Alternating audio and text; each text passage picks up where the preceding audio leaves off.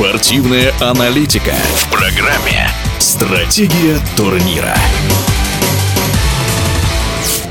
Непростая победа над ЦСКА в овертайме, второе место в группе А и три поражения подряд в трех последних матчах. Это статистика серебряного призера Единой лиги ВТБ позапрошлого сезона Казанского Уникса. Если проигрыши от Зенита и ЦСКА еще как-то можно списать на силу и амбиции соперников, то минус 10 от Нижнего Новгорода заставили любителей баскетбола говорить о спаде в работе подопечных Велимира Пирасовича, но не экспертов. О причинах затяжной безвыигрышной серии главного баскетбольного клуба Татарстана и одного одного из фаворитов лиги, в эфире радиодвижения рассуждает заслуженный тренер России, мастер спорта СССР по баскетболу Сергей Елевич.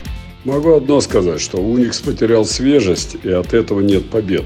Лидеры подустали, а как таковой скамейки запасных все-таки чуть-чуть не хватает. Поэтому я думаю, что все-таки это временное явление, потому что Уникс с таким составом, как у них есть, может показать великолепный баскетбол, на который мы все время ориентируемся. Поэтому независимо от того, три поражения подряд или что-то может быть еще случится, но, по крайней мере, я думаю, что к плей-оффу команда подойдет в боевом составе и в боевом настрое. Самое важное это, потому что все-таки Пирасович, как тренер, он проходил и огни, и медные трубы, и все, что происходило в, иска... в испанских чемпионатах, он это прошел. А там э, баскетбол все-таки, я считаю, э, чемпионат э, Лига СБ один из сильнейших у нас в Европе. Поэтому я думаю, он сдел... сделает и команда, и он сделает выводы, потому что хороший тренерский штаб, э, поправятся игроки. Я думаю, что все-таки будет возможность для того, чтобы мы увидели опять ту команду, которую хотели бы видеть. И еще раз говорю, не обращайте внимания на эти три поражения, которые произошли э, у этой команды, потому что я в нее верю и верю именно в те моменты, которые она показывала, и я думаю, что она нас еще порадует.